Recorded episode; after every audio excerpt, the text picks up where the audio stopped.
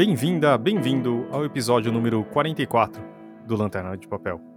Podcast que lança perguntas no ar, ouvindo diferentes vozes, para repensar, tentar entender e viver um pouco melhor. Aqui é Fábio Rara e estou aqui com Arthur Rigazzi. E aí, Arthur? E aí, Fábio, como é que você está nessas tardes chuvosas de verão? Ah, tentando não deixar a janela aberta para molhar toda a roupa. Mas de resto, tentando não gastar todo o dinheiro que a gente não tem, né? Nesse final de ano. Essa época é difícil, ainda mais que convenhamos que a internet, no geral, está sendo uma tentação. Nossa, muito, né? Hoje a gente vai falar de consumismo.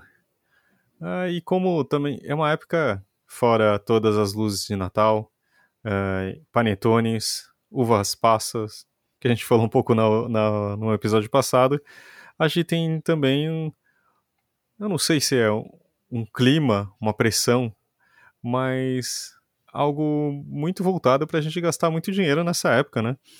Nossa, nem me fala. É, como vocês sabem, eu gosto de um bom jogo de videogame e é essa época do ano que começam a surgir todas as promoções possíveis em todas as plataformas: Steam, GOG, Epic Games. É a desgraça do bom homem, né? Fora a boa e velha Black Friday, né? Que já está se tornando uma nova tradição neste país. É, né? Você, muitas vezes você chega. Eu, esse ano eu fiz uma listinha do tipo: olha, tem esses produtos, sabe? Tipo, tinha uma estratégia, já estava observando, pesquisando em sites, já vendo como estavam os preços. É, tinha separado um dinheiro restrito, né? Tipo, aquilo para aquela, a gente tem que comprar essas coisas. Se tiver dentro do orçamento, tudo bem, então vamos. E aí foi isso. Eu gastei um bom dinheiro, mas também tudo que eu não. Uh, digamos, em coisas um pouco maiores que, além do mercado, né, do supermercado, foi na Black Friday. O, tudo que estava na lista, a gente comprou. Espero que seja útil, mas acho que talvez seja uma das questões do consumismo, né? Tipo, por que, a gente compra tanto? Por que, que a gente gasta? Qual que é a. A gente compra aquilo que a gente não precisa? Ou como saber o que a gente precisa, né, Arthur? É, ainda mais num ano que nem esse, né, que você tá quem conseguiu fazer o isolamento principalmente, mas de uma forma geral, né, nesse ano terrível que está sendo 2020, é, é um eu acho que às vezes a gente acaba comprando as coisas meio que para dar um pouco de acessar aquela serotonina no nosso cérebro ali, assim, eu percebo um pouco isso. A gente tem, obviamente tem uma parte da gente que olha e fala, realmente a gente precisa disso ou não, mas tem uma outra parte assim que diz assim, né, aquela vozinha que diz, eu mereço isso ou não? Até cruel, né? Porque, tipo, aí a gente começa a entrar no. A gente. Como a gente mede a nossa. O, o que você merece, né? O seu merecimento. Aí é medido em reais, né? Tipo, em onças pintadas, ou sei lá o que, em lobo guará agora, né? Então é, é um pouco estranho também, né? É tipo. Quanto, e será que quanto mais gasto, maior a serotonina, né? Que a gente recebe? Não, é com certeza, sim. Mas é, eu acho que tem uma coisa assim que também a gente acaba usando, né, essas compras como ao mesmo tempo elas são as barreiras e elas são as soluções dos nossos problemas, né? Que a, tem coisa que a gente de fato assim, a gente compra porque a gente precisa, mas tem outras uhum. coisas assim que a gente olha e fala, mas precisa ser assim, desse jeito, né? É, uma coisa, por exemplo, que eu estou eternamente namorando, assim, eu gosto muito de cozinhar. Aí, uhum. obviamente, uhum. assim, eu queria uma batedeira boa para fazer pão, afinal, essa foi a moda da pandemia, você aprender a fazer pão em casa e chega uma hora que você cansa de sovar pão com as uhum. mãos. Eu gosto bastante de sovar pão com as mãos, mas principalmente uma massa bem hidratada é um saco de sovar, porque ela fica uhum. grudando. Uhum. Mas daí você olha assim aquelas batedeiras lindas da KitchenAid, né, com aquele gancho de de pão, você fala, putz. Aquelas vermelhas, né? É. Eu, eu acho que sempre tem que ser vermelhas. É, apesar que eu gosto muito, eles têm uma linha de cores meio pastéis, assim, tem uma verde e uma azul que são maravilhosas. Mas hum. é... É, mas é justamente isso, assim, você olha, mas precisa ser da KitchenAid gastar, tipo, é muito caro uma batedeira da KitchenAid, é dois mil reais uma batedeira, né, tipo, uma, uma da Mundial não é nem um décimo quase desse valor, às vezes. Então, se você fica, é, será que é, se é uma Oster, né? Também é bonitinha, mas não é de metal, é, talvez sirva. É, você vai fazer pão de qualquer jeito. Aí você começa assim a pensar, né? Será até que ponto assim precisa ser aquele modelo, né? O, o que que tem aqui, assim, até que ponto de fato as qualidades daquele produto são realmente é, por causa das qualidades ou só porque você acha bonito? É, porque também tem uma coisa engraçada, quer dizer, que dá para ler também no mundo que a gente vive, é que a gente tem que fazer muito do uso do é, desejar, comprar, usar e jogar fora. É. Né? Se existir esse ciclo, e se esse ciclo for mais curto, você alimenta essa roda, né? Ah, não posso, a gente não pode também ficar fora disso e falar que ah, eu não vou, vou deixar de consumir, quer dizer, claro que pode, existe, a gente vai falar um pouco nisso também mais para frente, sobre consumo um pouco mais consciente, consumo consciente, etc. Mas também, se você não existe consumo, é, também o mundo meio para do jeito que o capitalismo vive, né? E a gente está inserido nisso, né? Uh, a gente pode ansiar, uh, desejar outras coisas, mas não. Só que também tem uma das coisas que é... Será que se a gente comprar algo mais durável vai ser melhor? de comprar algo mais barato que resolva por aqui e talvez ele dure um pouco, mas daqui a um tempo você vai ter que comprar outro também. E isso é um pouco complicado também, né? E, e só que no final pode ser também, como você falou, algo que só seja um gatilho para você comprar algo mais caro, né? Uhum. E você se, é, de repente, ou se, se sacrificar um pouco mais, ou de repente você ter, criar uma dívida em cima daquilo, parcelar aquilo que talvez você nem precisasse tanto. Acho que vale a gente começar com os nossos convidados, né? Convidadas. É, eu acho que a Mariana Bueno, que é economista, também tem um, alguns pontos interessantes aqui para a gente ouvir. Vamos lá? Oi, gente, tudo bom? Primeiro eu queria agradecer a oportunidade e o convite de participar do podcast novamente. É sempre muito bom estar aqui com vocês, conversando, trocando, pensando junto. O podcast sempre é, traz uh, assuntos relevantes e ajudam a gente a refletir sobre temas importantes. Então é um prazer enorme estar aqui, de verdade. Para começar o nosso papo, quando o Fábio entrou em contato comigo e me falou sobre a ideia, né, a proposta desse podcast, a primeira coisa que eu pensei foi a necessidade de estabelecer uma diferença entre consumo e consumismo. Né? Na medida em que a gente vive numa sociedade em que há um acordo de que as trocas serão estabelecidas através da moeda, ou seja, a moeda como meio de troca. Então, o consumo enquanto sinônimo de compra, ele é inevitável, ele vai acontecer. Né? Então, a gente podia definir o consumo como essa compra que é realizada para suprir as necessidades das famílias, dos indivíduos e etc. Já consumismo é a satisfação de necessidades psicológicas através dessa compra, né? Seja status, seja ostentação ah, e etc. Né? O Bauman define esse consumismo como um consumo que excede essas ah, necessidades. Bom, e aí a gente desemboca na questão, né?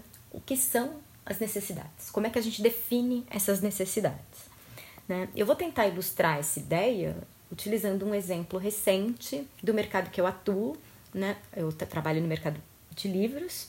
Ah, acho que todo mundo está sabendo que foi enviada recentemente para o Congresso uma proposta de reforma tributária, onde a indústria do livro passaria a pagar taxas e impostos que hoje ela isenta, né? E sobre isso, o economista Marcos Lisboa publicou num recente artigo da Folha de São Paulo o seguinte: Na República, porém, cabe ao cidadão saber dos seus prazeres e das suas necessidades. Muitos se entretêm com filmes ou jogos de futebol. Outros precisam de móveis. Melhor que cada família decida sobre suas prioridades, que podem ser livros ou a conta de luz. Bom, a gente vive um momento em que comumente são estabelecidas falsas equivalências. Eu acho que é isso que acontece uh, nesse artigo. Né? Eu acho impossível a gente imaginar uma família que viva sem energia elétrica, que deixe de pagar a sua conta de luz para consumir qualquer outra coisa. Né? Uh, primeiro, porque essa família vai ficar sem luz, então vão cortar a energia elétrica dela. Segundo, porque deixar de pagar a conta de luz acarreta em juro, né?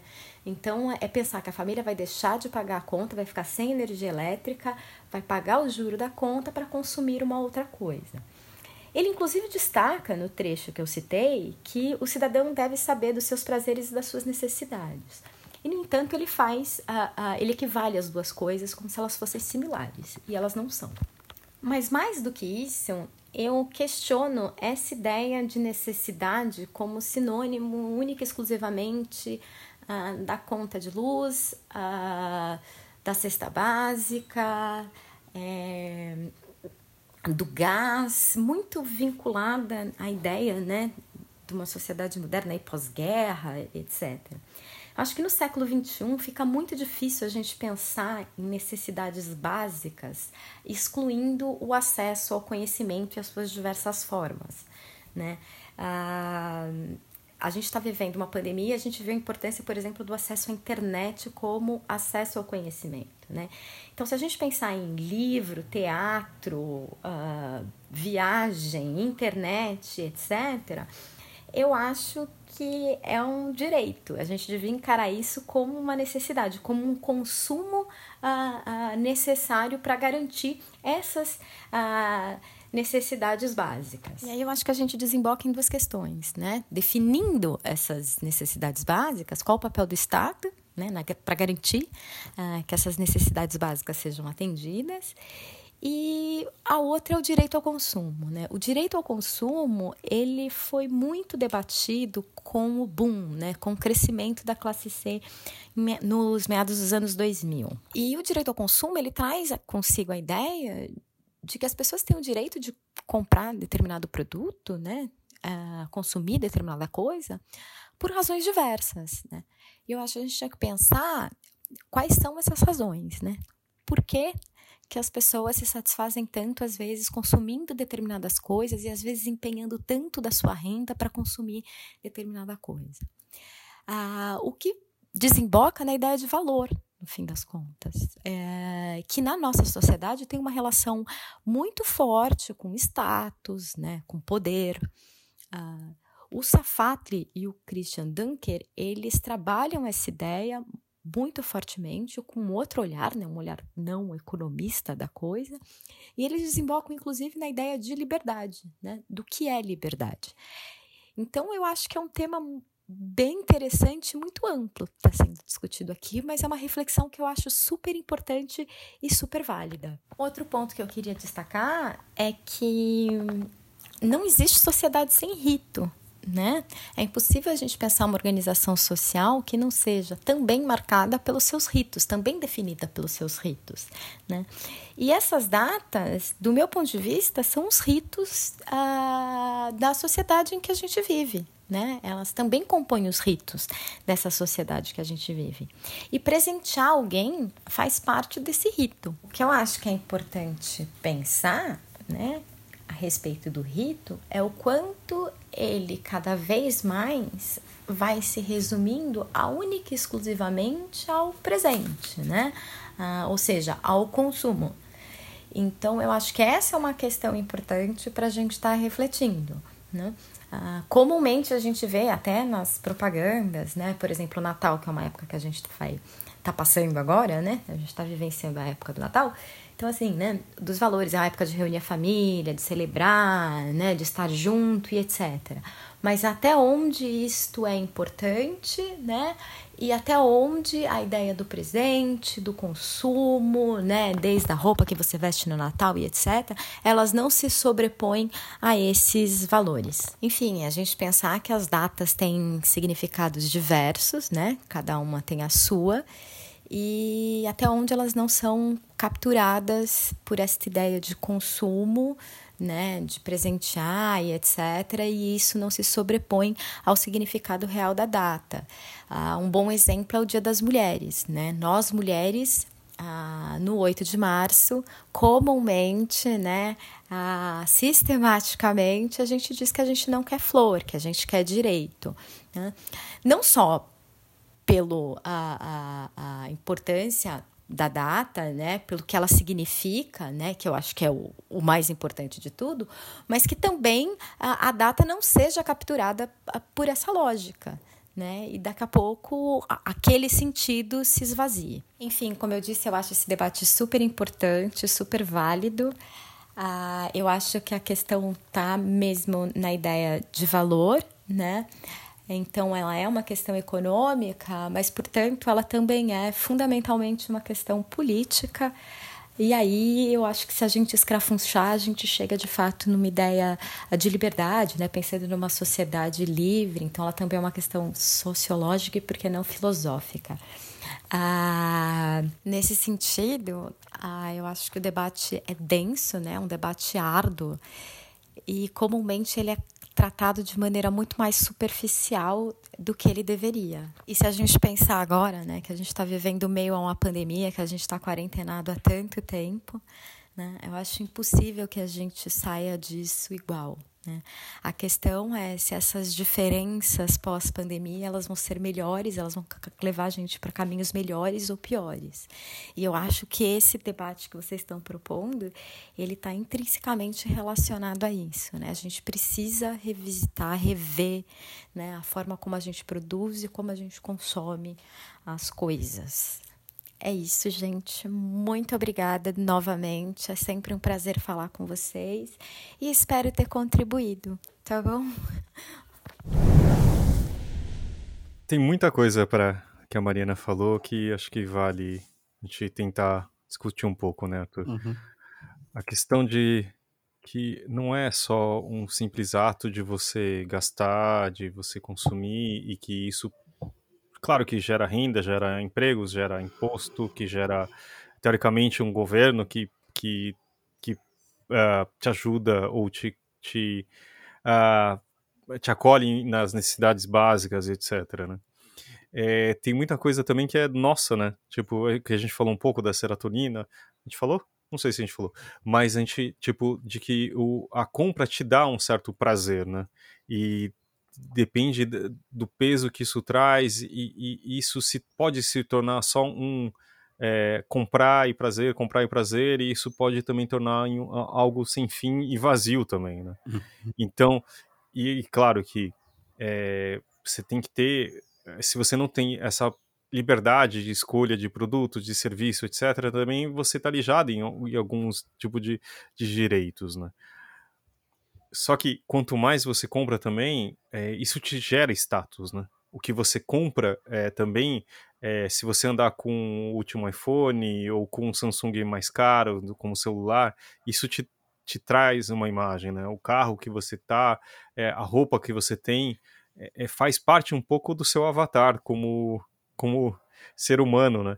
E, e aquilo, você é avaliado por aquilo nem sempre é o que você quer, mas você passa uma mensagem por isso, né, também. E isso também está diretamente ligado ao, ao, que você consome, né. E aí a gente está muito longe do que é só necessário, né. Uhum. Não, e assim, também tem uma outra coisa que eu acho que é problemática, né, que você falou dessa coisa do avatar, né, de você agregar valores que não são intrínsecos do produto, né, que você acaba distanciando da origem desses produtos, né, esses produtos deixam de ser deixam de ter a função que eles deveriam ter mesmo, né? Afinal, um iPhone ele cumpre uma função que é uhum. de telefone e de computador portátil. Basicamente é isso que um, um, um smartphone é hoje em dia. Né? E, e isso acaba deixando de a, essa funcionalidade primeira assim acaba se tornando secundária muitas vezes, né? E você acaba consumindo marcas e não necessariamente as funções. E uhum. também assim a, a gente acaba a, dando valores, né? Então você desbalanceia o, o valor das coisas justamente em, em favor disso. Então é, você também acaba desvalorizando o seu próprio trabalho, né? Porque afinal, assim, o pessoal esquece mais assim os sei lá quanto custa um iPhone hoje em dia, 5 ou 6 mil reais que custa um telefone desses hoje em dia, são horas trabalho. até 10 mil, né? Isso Uhum. são horas trabalhadas, cara. São, é o tempo que você ficou longe da sua família, suportando aquele coleguinha insuportável no trabalho ou fazendo um trabalho muitas vezes perigoso ou muitas vezes extremamente prejudicial à sua saúde física. Então, Ou mental. Ou mental.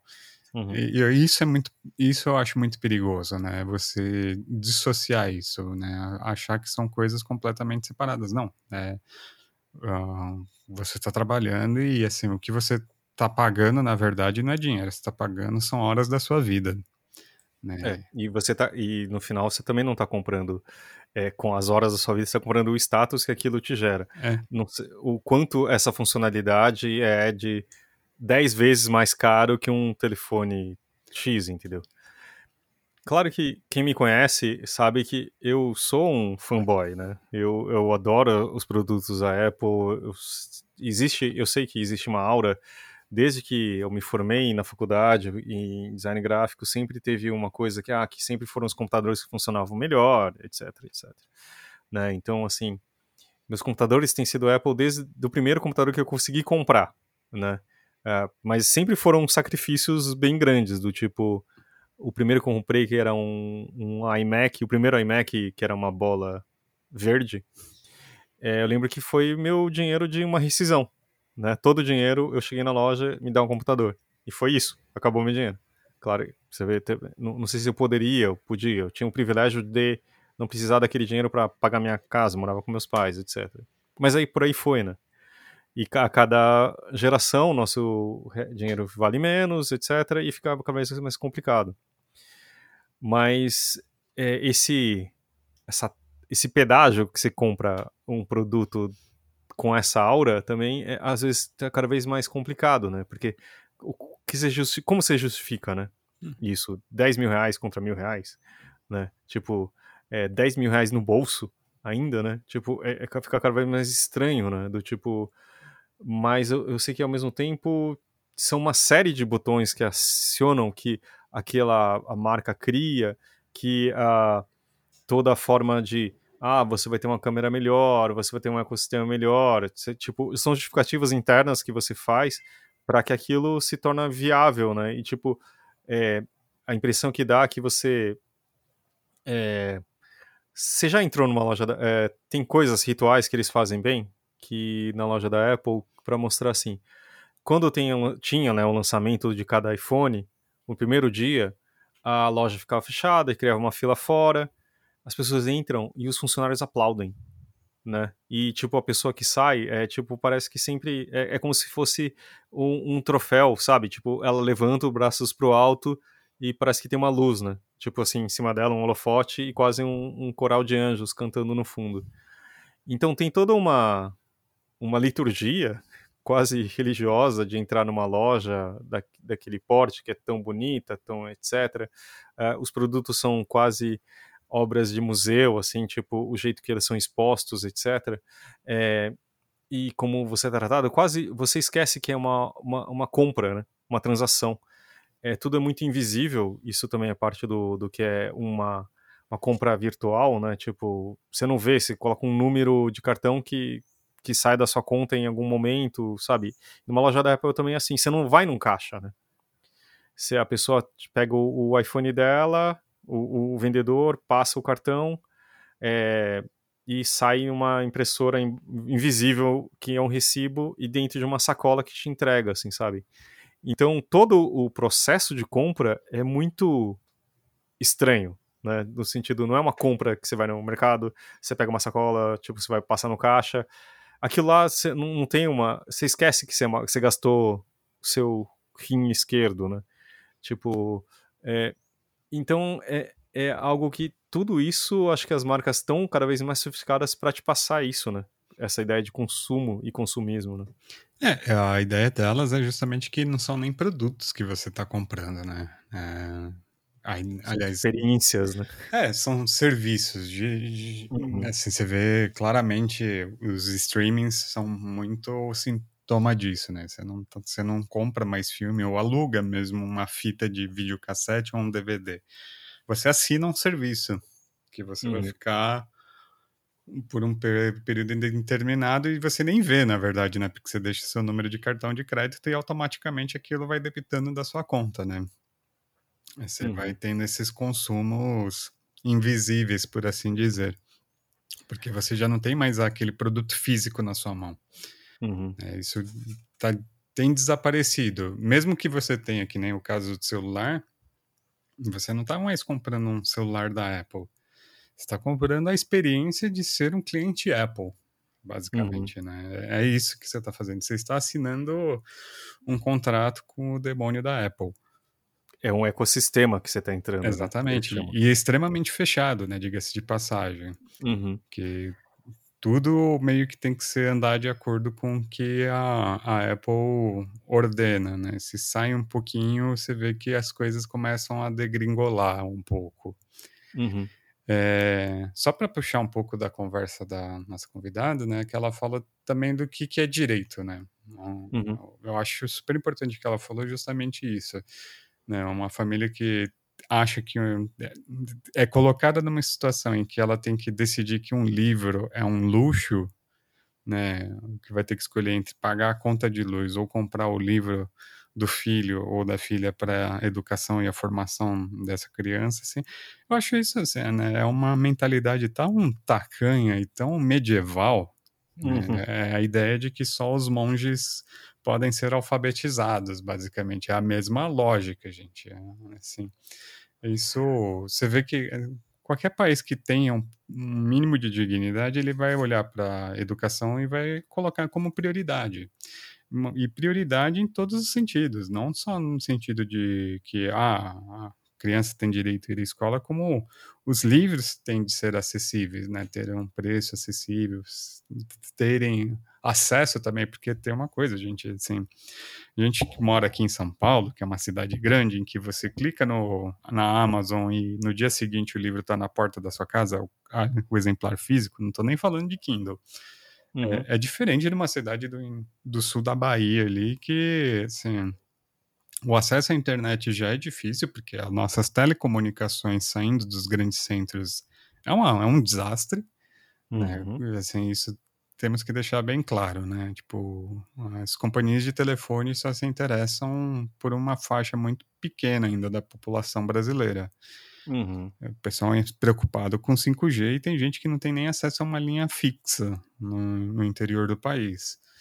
É, e tem uma dificuldade de você fazer logística dessas, desses produtos chegarem. Né? Então, assim, eu acho que também a gente tem que repensar um pouco o, discurso que a gente cria, por causa que, que nem essa, a, a economista falou, né? Isso afeta a legislação, né? A reforma tributária, né? O, como os políticos pensam isso, né? A ideia de, por exemplo, você taxar ainda mais os livros, que foi a ideia do nosso genial ministro da Fazenda, ministro da Economia, o Paulo Guedes, é, é uma ideia, é, desculpa, é, daqui a pouco a gente volta para o feudalismo, daqui né, é o próximo passo. É, a ideia de que assim as famílias têm que ser livres para tomar essas decisões assim, é um discurso bonito e assim Hum, na teoria, ele está certo. A, a, a, família tem que ter a liberdade de escolha dessas prioridades. Uhum. Uma coisa, assim, isso aqui é você ter consciência da escolha que você está fazendo, né? Que é, é, eu acho que é a chave do, do consumo, né? Como você faz isso conscientemente, né? Como você faz essa escolha conscientemente. Se você não tem uma formação que permita que você tenha consciência daquilo, essa escolha nunca vai ser de fato livre. Ela vai ser manipulada e influenciada pelos interesses privados, pela que a gente vive num sistema capitalista cujo objetivo final é o acúmulo de capital, é o lucro, né? Então, hum. gente, não, não, vamos, assim, é, é, são os liberais ingênuos ou muito mau caráter, mas daí, assim, é, isso é critério de julgamento de cada um. Acho que vale também agora a gente ouvir a Camila Pisa. Ah, ela é psicóloga e contou um pouco pra gente da experiência dela em termos de consumo e consumismo. E também no, no rumo de um consumo mais consciente. Ei, queridos Fábio e Arthur, e todos do Lanterna de Papel, como é que vocês estão?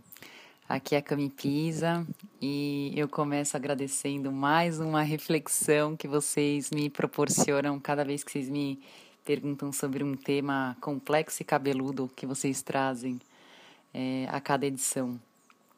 Consumo consciente, né? E se é possível conciliar essas duas palavras, o que eu penso sobre isso. É, nossa, vocês me teletransportaram, vocês me fizeram voltar para os meus 18 anos, quando eu, ainda estudante de psicologia, trabalhava em loja como vendedora. E ali foi o primeiro momento que eu refletia sobre essa sociedade de consumo, aspas, onde as pessoas saíam desenfreadas comprando presentes de Natal é, e todo mundo super querendo comprar, comprar, comprar, consumir, consumir, consumir. Aquilo me era muito conflituoso por dois aspectos. Um, porque eu ficava refletindo, nossa, o que acontece que em dezembro as pessoas saem correndo comprando um presente para um monte de gente? Eu achava tudo aquilo interessante, estranho, é, me deixava muito em dúvida até como qual é a conduta que eu quero ter nesses períodos festivos, sabe? É, e eu também trago uma outra ótica que não é a de quem está consumindo, mas que é a de quem está vendendo. Essa experiência de vendedora de loja no período de Natal me foi muito rica por dois aspectos. O primeiro é porque ali eu entendi essa máquina do ganhar, ganhar, ganhar, sabe? Você vender e quanto mais você vende, mais você ganha. Eu entendi o quanto aí tem uma engenhoca perigosa que ativa a nossa ansiedade, a nossa gana por querer mais, mais e mais. Eu fiquei muito atenta a isso, assim, eu queria mais, mais e mais, vender mais, mais, mais. E me chamou muito a atenção isso que despertou em mim que eu nem sabia que eu tinha. Por um outro lado, uma das coisas que foi muito interessante trabalhar em loja era esse contato com pessoas, né, assim, que é muito comercial, muito mano a mano e era interessante ver o quanto as pessoas vinham e se preocupavam com a marca, o quanto aquilo significava, né? Dava todo um status ao presente, o quanto muitas vezes é, a preocupação de dar uma marca era até maior do que o simples gesto de presentear, sabe? Então eu acho que o consumo ele abre muitas abinhas aqui na minha cabeça quando eu penso sobre ele porque hoje nessa sociedade de consumo que eu vejo e o que a gente sabe, né, é o quanto as pessoas têm desejo por uma marca é, e o quanto isso muitas vezes acaba sendo, né, ela acaba sendo e se expressando a partir do que ela está é, se mostrando a partir dos seus vestimentos, a partir do que ela consome, em vez de simplesmente ser quem ela é, né, para além de todas essas marcas e todos esses status e rótulos que a gente sabe que tá tão evidente nessa sociedade contemporânea, né? A gente escuta casos de jovens que muitas vezes roubam para ter um tênis incrível ou quanto a própria violência da nossa sociedade está pautada em cima dessa economia, né? Dessa questão de uns que têm muitos, muito e outros que têm pouco, né? O segundo ponto curioso que trabalhar em loja me trouxe foi me contar o que, que eu queria fazer pelos próximos 10 anos. Então, foi trabalhando como vendedora numa loja de biquíni que eu descobri o que eu já tinha começado a pesquisar, que eram as pesquisas de tendência, pesquisas de tendências comportamentais e pesquisa de tendências de consumo. E aí eu trabalhei os últimos 10 anos com isso e ali se abriu outras questões e outros conflitos, que era esse de começar a categorizar as pessoas, né? Então, dentro das pesquisas de consumo, ah, qual é o perfil atitudinal de uma pessoa e de outra pessoa? É, como é que ela se comporta e o quanto tem todo um mecanismo né, nesse bastidor do consumo de tentar entender a pessoa pelas suas atitudes, pelo seu recorte socioeconômico e hoje em dia o que a gente tem visto demais até contemporâneo é pelo seu estilo de vida. Isso me leva a olhar para o consumo hoje em dia e pensar duas coisas. A primeira é como essa mecânica de consumo, principalmente nessas plataformas online, elas estão muito cara, é, avançadas e ao mesmo tempo eu diria perigosas, né? O quanto muitas vezes a gente recebe coisas, né, no nosso Facebook, no nosso Instagram. Então, eu estou conversando com uma amiga falando que eu preciso comprar um colchão, de repente começa a aparecer um monte de anúncio de colchão no meu Instagram ou no meu Facebook. Ou então eu falo que eu quero um plano de saúde, de repente começo a receber mensagens no meu WhatsApp: "Olá, você não quer um novo plano de saúde?". Isso me assusta muito. E eu acho que dentro dessa discussão de consumo, é, a gente vive um momento tenso, e eu coloco tenso porque se a gente passa despercebido e a gente não tem a consciência, a gente de fato, muitas pessoas são arrebatadas, vou usar essa palavra, dentro dessa, desse mecanismo incessante que é o, o consumo. É, uma referência que vale a pena é, assistir, que é antiga, lá, lá de 2012, mas é esse videozinho que tem no, no YouTube que chama The Story of Stuff, a história das coisas, que é a Annie Leonard, ela fala como funciona esse sistema linear do capitalismo, a economia dos materiais e o quanto de fato essa é uma um, um sistema que, enfim, ele não gera coisas boas. Eu acho que aí a gente entra para um outro lugar de falar sobre o capitalismo, sobre economia vigente e tudo mais que a gente tem visto o quanto ela está fadada ao declínio, ou quanto ela, enfim, é tão injusta na sua composição. É, um, acho que um outro ponto que vale refletir, né, é sobre a questão do consumo consciente, se é, dá para compor essas palavras, se isso é interessante ou não. E aí eu volto para pensar em mim hoje, depois de quase 12 anos ou mais até, não trabalhando mais nas lojas, mas outro dia, principalmente nesse tempo de pandemia, eu estava caminhando aqui pelo bairro, sei lá, andando numa das ruas que tem grandes lojas e tudo mais, e eu me senti tão descolada daquilo tudo. Então agora estou trazendo um pouco para mim e pensando o quanto esse assunto ele é um assunto que mexe comigo porque eu percebi que eu já fui uma pessoa aqui nas é, no, nos momentos de lazer, nos momentos de férias, eu ia consumir uma coisa ou outra, eu ia para o shopping. Enfim, assim, eu me vejo cada vez mais distante dos shoppings, dos centros comerciais, essa história de num sábado sair para andar numa rua que tem lojas e comprar coisas. É, isso já não tem mais feito parte do meu, do meu lazer já faz algum tempo. E aí outro dia eu me vi pensando se eu estou me descolando dessa sociedade, sabe? O que significa isso? Não me ver mais como parte dessa sociedade de consumo. Por um outro lado, eu me vejo muito interessada em pequenos produtores. Eu me vejo muito interessada em pessoas que têm feito coisas mais naturais ou que têm produzido, sei lá, cosméticos naturais, ou então até a questão das cestas orgânicas, né? Esse, vamos lá, lifestyle.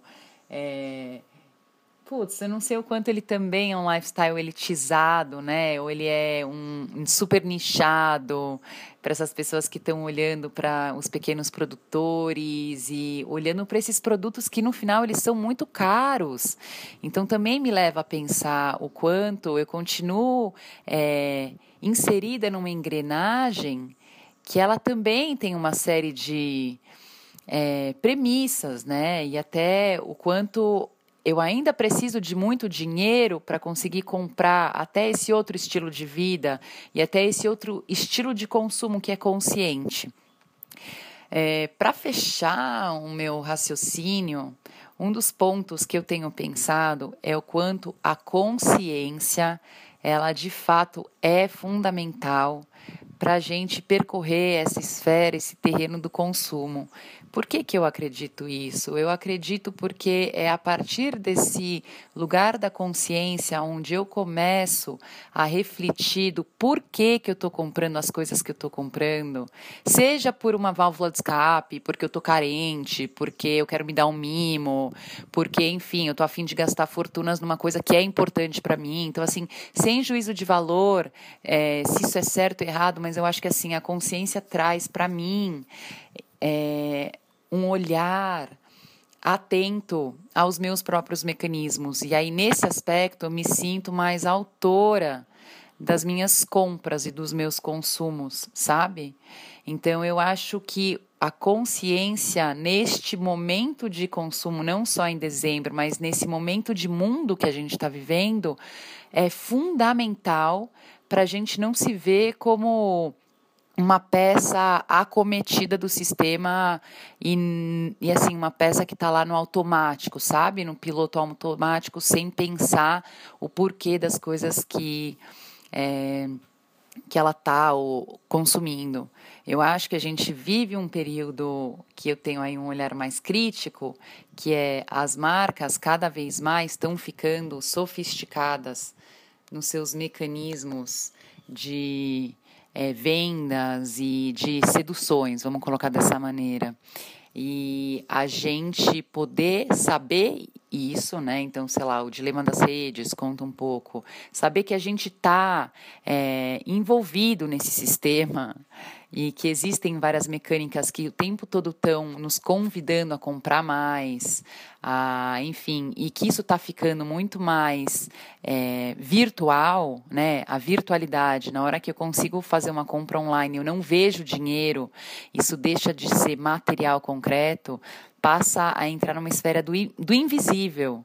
E aí eu ter consciência do meu poder econômico, do meu poder aquisitivo, da da, enfim, das minhas economias e como que eu vou cuidar dessa parte se torna muito mais complexa.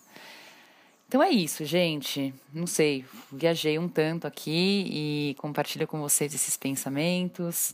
Eu acho que teria, a gente poderia ir para muitos outros lugares que tem a ver com todos os mecanismos de descarte das coisas. Eu me lembrei de uma tese que eu fiz para minha conclusão de psicologia que tinha a ver é, com uma reflexão que era sobre os afetos e a sociedade do consumo e se a gente estava indo para um caminho de descartar relacionamentos assim como a gente descarta produtos. Então eu acho que tem todo um debate sobre o utilitarismo das coisas e das relações é, que é importante a gente pensar, né? Porque pessoas não são coisas, pessoas são seres muito especiais e que a gente deve honrar com outras mecânicas e com outras premissas diferentes daquilo que a gente compra. É isso. Um beijo enorme, obrigada pela reflexão e que vocês tenham um excelente final de ano. Acho que tem bastante coisa aqui, né, também. Uh, Obrigado, Camila, que sempre enriquecendo aqui e sempre nos ajudando também a outros convidados. Obrigado, Camis. Mas isso de, de passar por uma. Desde o ficar no chão de loja atendendo, né? E você tá de frente com os consumidores, digamos assim. Né, eu passei por uma coisa similar. Eu trabalhei durante um bom tempo em loja de shopping, etc.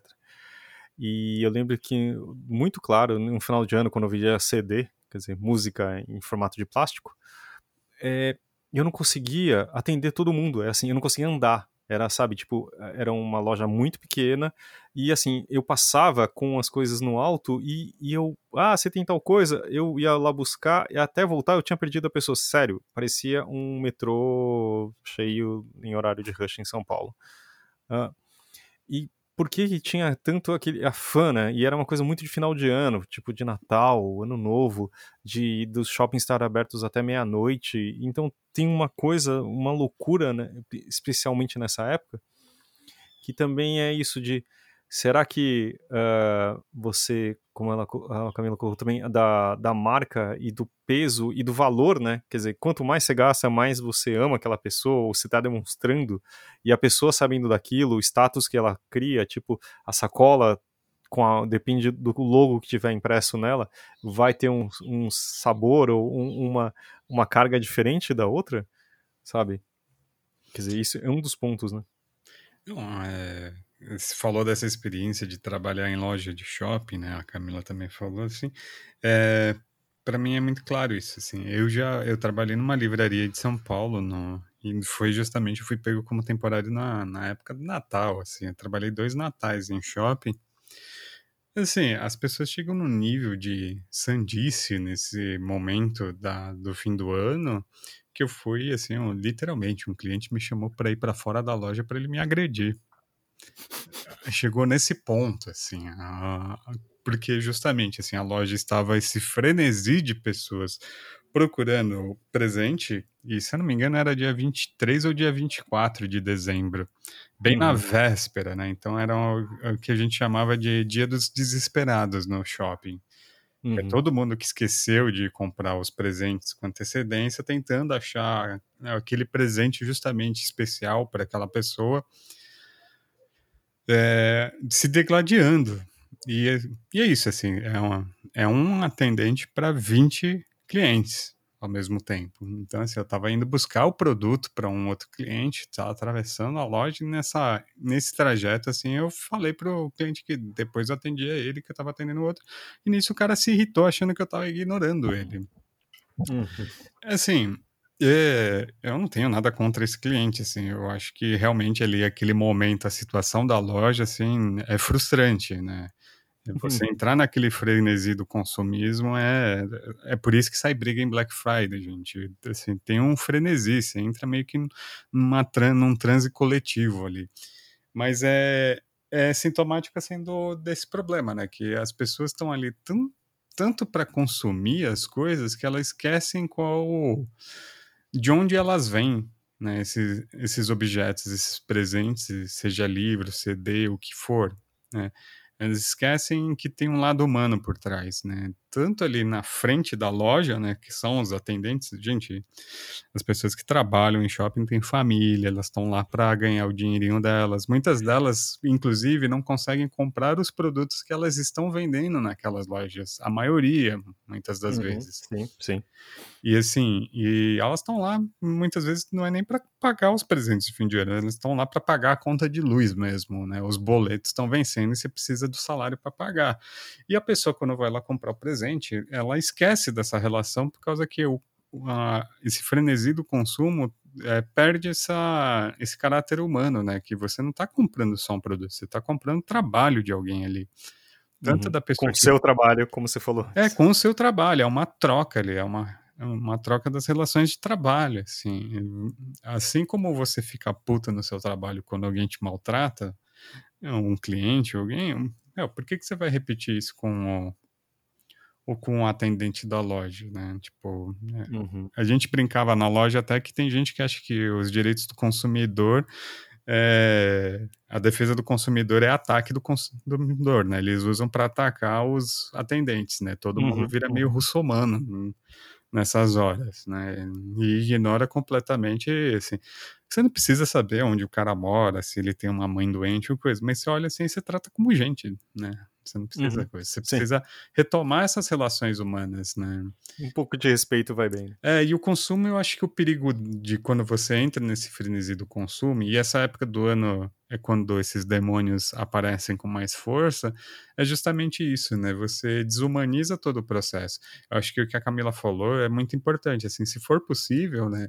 Tentar comprar com pessoas que você conheça quem faz a produção né? Uhum. Eu, aqui, não corporações, né? Não grandes corporações. Aqui em casa a gente tem evitado sempre que possível comprar coisas, por exemplo, de empresas que são notoriamente exploradoras de mão de obra análoga à escravidão, como a Zara já foi, não sei se ela ainda está na lista, porque também, se não me engano, o nosso governo tirou a, a lista né, obrigatória ou pelo ou mesmo algumas marcas que são ligadas à opressão de movimentos sociais, né, que nem foi algumas marcas de café nos, lá em Minas Gerais, que pessoas que promovem a desigualdade social de uma forma geral, né, ter um pouco de consciência, ou mesmo assim chegar e comprar, hum, que nem a, nessas feirinhas assim, que são a, pessoas que têm a própria marca, que costuram elas mesmas ou contratam costureiras, assim, mesmo que seja um pouco mais caro,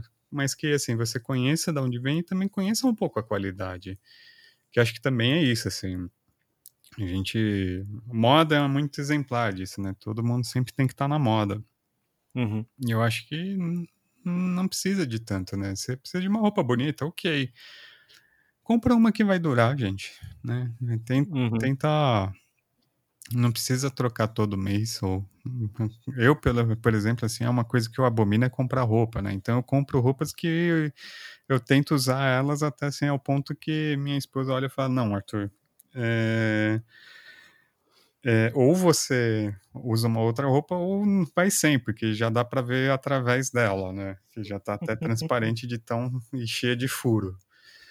É, mas também é isso, essa consciência do consumo, saber de onde estão vindo as coisas que você está consumindo. Eu acho que é muito importante isso também, e também saber o processo, né? Todo a, a, o processo que ela passa, até o vendedor que está ali, assim, conversa com aquela pessoa. Eu sei que vendedor às vezes é um bicho chato, né? Mas não é culpa dele, é culpa do dono da loja, normalmente que manda ele ficar abordando todo o cara que bota o pé dentro da loja. Mas tenta uhum. tratar bem, no mínimo, dá bom dia.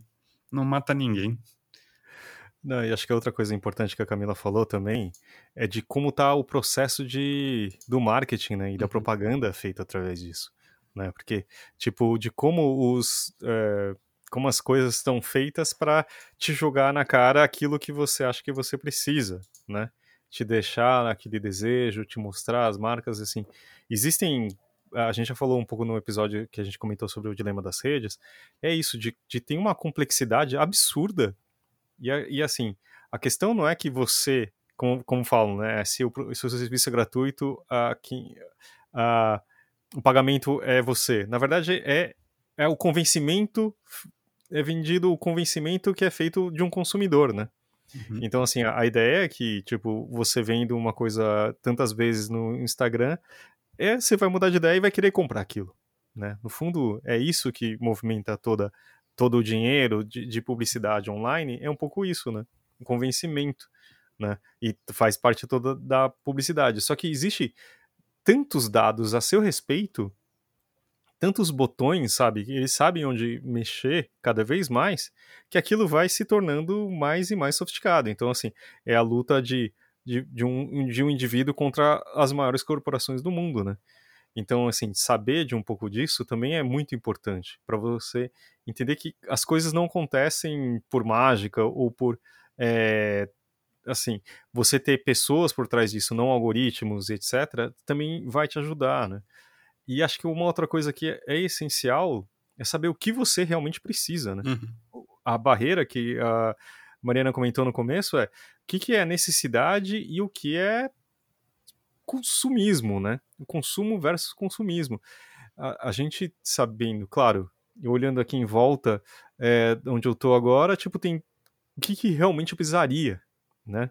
Uh, tentar aquele exercício, ah, se eu fosse, tiver que sair correndo daqui, o que eu vou levar, né? Se alguma coisa acontecer, eu precisar largar tudo, que, sabe, vai pegar fogo, o que, que eu pego, né? O que, que é importante realmente? Ou que, sabe, tudo bem, um exercício menos radical e menos idiota, mas assim, o que eu realmente. Eu preciso de roupa, preciso de comida, sabe? Preciso de um teto, preciso de onde dormir, né?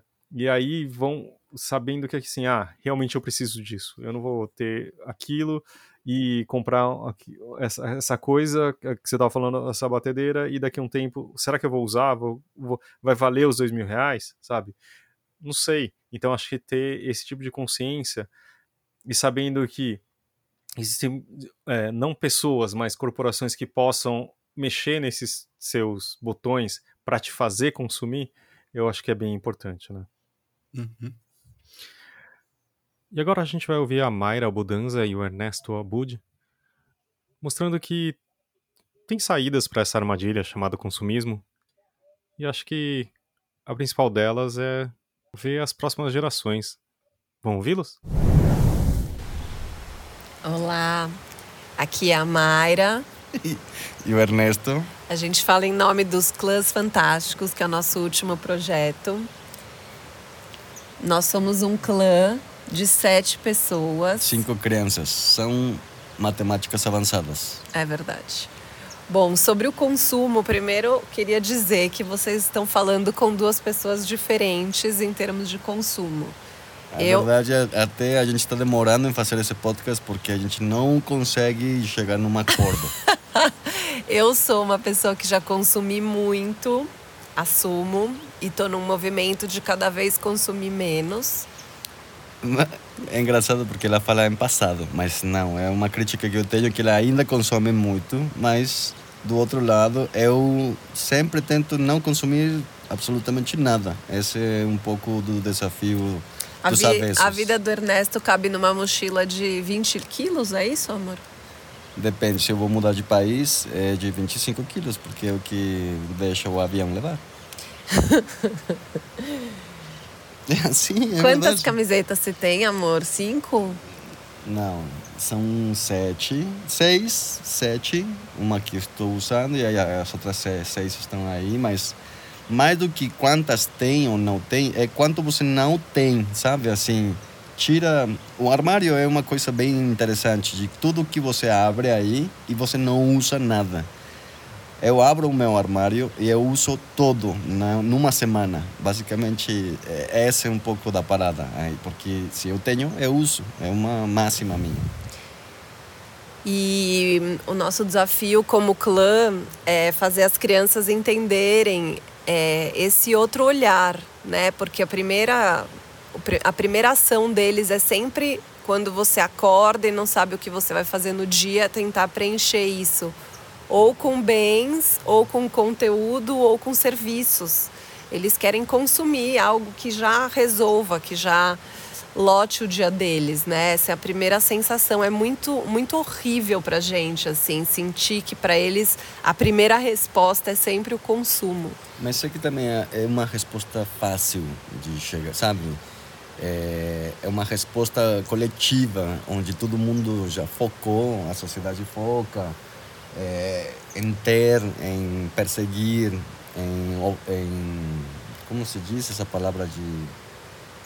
De ter mais coisas? Em aglomerar, em ser servido, acumular. É, acumular. Por exemplo, o acúmulo, voltamos exatamente à mesma coisa do armário. Né? O acúmulo de coisas que você não usa, ou o acúmulo de, de insatisfações que você vai comprar ou cobrir com o consumo, é muita. Então, não sei, é, mas um, a minha lógica é também entender que isso é o mais fácil.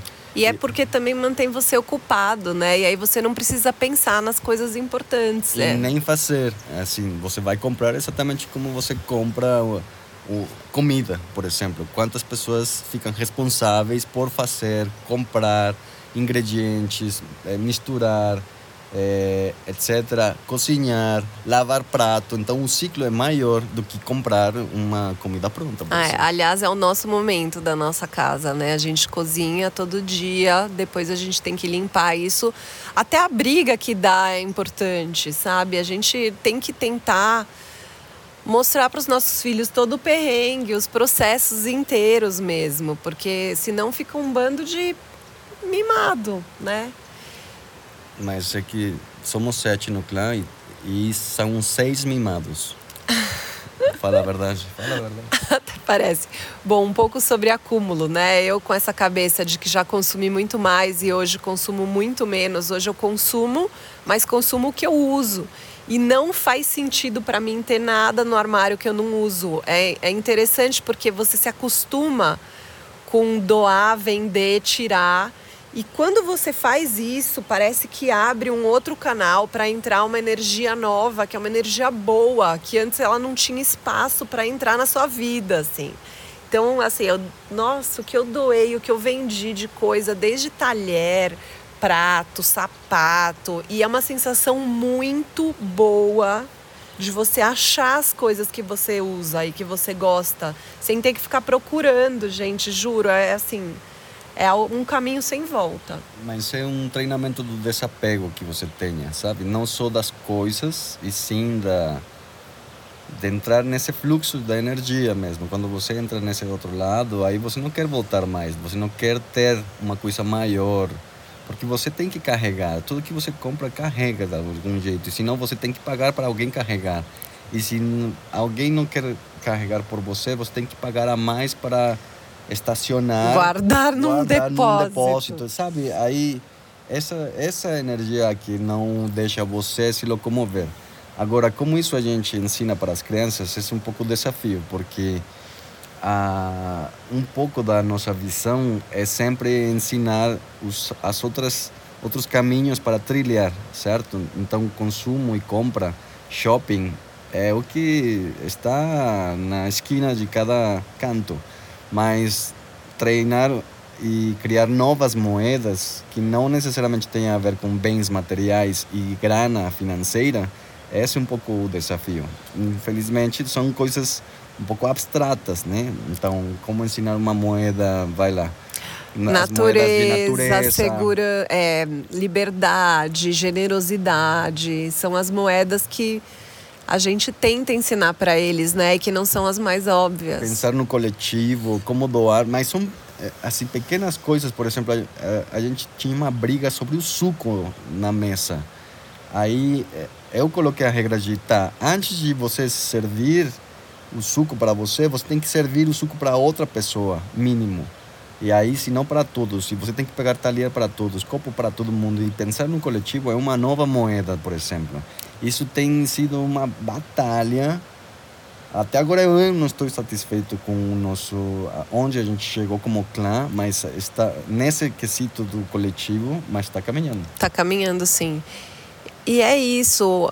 Assim, como pais, né, a gente mostrar esse outro caminho é muito mais cansativo toda vez que a gente fica confrontando as crianças, eu sinto que eu tô sendo boa mãe, sabe? Eu acho que é um pouco também sobre essa disposição dos pais de não ir pelo caminho mais fácil.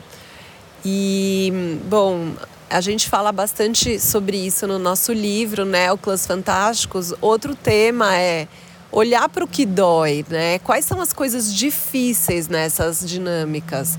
E é aí que a gente tem que ver Gente, é aí que a gente tem que trabalhar, é aí que a gente tem que olhar. E quando a gente vai lá e já substitui e, e enche todos os momentos dos nossos finais de semana e do nosso tempo juntos com consumo, isso tudo fica soterrado ali, ninguém consegue nem ver. Então a, a nossa, a nossa provocação é seja resistente e espera um pouco para ver o que, que vai emergir desse espaço vazio. Não, mas a, a, gente não é exemplo de nada, na verdade. Imagina, a gente tem cinco crianças, obviamente vocês não vão querer. Não estão buscando o quinto filho, nem o quarto, com certeza. Isso é. a gente já sabe. Mas o que a Mayra. Uma coisa que, eu, que ela tem razão é como treinar essas miudezas da vida, sabe? Essas insignificâncias da vida, essas coisas que dão invisíveis e que a gente não consegue enxergar por todos os nossos privilégios que a gente tem. Temos muitos privilégios em geral, sabe? Não simplesmente porque econômicos, e sim porque a gente está respirando, a gente consegue caminhar, a gente consegue ir para a montanha, a gente consegue enxergar um pôr do sol. Então, essas coisas são as que a gente tem que eh, eh, pensar na educação eh, da criança para elas ter esse, esse olhar Exato, de não preferir a tela. A gente constrói as referências, né? Depois as crianças vão escolher os caminhos delas, mas se a gente mostra essas referências, eles podem repetir esses, essas referências. Se a gente não mostra, eles nem vão conhecer. Mas Acho... vocês, com certeza, escutando a gente, estão achando que a gente é hippie, estamos no meio da natureza e esse barulho por trás é um rio e a gente não consome nada mas não é assim. Todas as crianças aqui têm, é, no mínimo, dispositivos de celular, é, televisão, tem todos os aparelhos eletrônicos possíveis, mas que de algum jeito eu estou eu sou super contra de, deles terem essa acessibilidade. Então a maioria da, dos nossos planos é em lugares onde isso é inútil. Então não tem Wi-Fi, não tem conexão, não tem luz. E mandar essas pessoas num perrengue, sabe? Assim, de se enfrentar numa realidade sem luz. Boa tarde, essa viagem é sem luz. Desculpem, desculpem aí. Tchau. É por aí. Obrigada, pessoal. Você vê que acho que talvez tem alguns caminhos né, que a gente possa seguir. Eu acho que uma das coisas que eu acho interessante é. Hum, talvez a gente não consiga resolver entre nós mesmos, mas as próximas gerações podem ter relações melhores, né? Com, com a gente, o dinheiro, o consumo e outras coisas, né? eu acho que uma das partes que eu achei mais interessante é de, do vazio, né? A gente sempre vai ter que, parece que a gente quer preencher esses vazios de tempo, uh, de vontade ou de qualquer coisa, né? Ou a gente tem que, não pode ter ócio, não pode ter tédio, não pode ter, tem que ter alguma coisa, né? Só não pode ter nada, né? Então, assim, sabe, isso de deixar emergir as coisas, uh, porque é nessas horas que a gente reflete também sobre nossas escolhas, é nessas horas que aparecem as coisas que nem sempre a gente gosta, mas que também que possam ajudar a gente a entender melhor, né? Uhum. Nós mesmos. Mas senão a gente enterra elas no meio de comprar coisas ou de consumir outras, né? Tem uma tirinha que minha esposa tem aqui na mesa dela que eu gosto bastante, assim, que é um... Ele fala assim, né? Tem pessoas que têm um vazio no, no peito. Aí tem gente que tenta preencher esse vazio com coisas, tem gente que tenta preencher com religião, tem gente que tenta preencher até com outras pessoas. Aí ele fala assim que ele, na verdade, ele até que gosta desse vazio, porque dependendo do jeito que ele corre, faz um barulho legal quando o vento passa. Eu acho que é um pouco essa ideia, né? Assim, a gente também aprender a se conhecer entender esses vazios, né, essas necessidades que a gente sente e perceber se é de fato é um vazio ou se é um sintoma de alguma outra coisa ou se na verdade é só a vida, né, que também é um pouco isso. Eu acho que também nessa geração de consumo, né, das grandes corporações, elas também tentam vender muito uma ideia que a gente sempre precisa estar feliz o tempo todo. Uhum. Né? Sempre, a gente sempre tem que estar satisfeito. Né? Eu acho que é mais isso do que ser feliz. A gente sempre tem que estar satisfeito com a nossa vida de alguma forma. Né? Sempre estar alegre, sempre estar feliz, né? Essa imagem do Instagram, essa...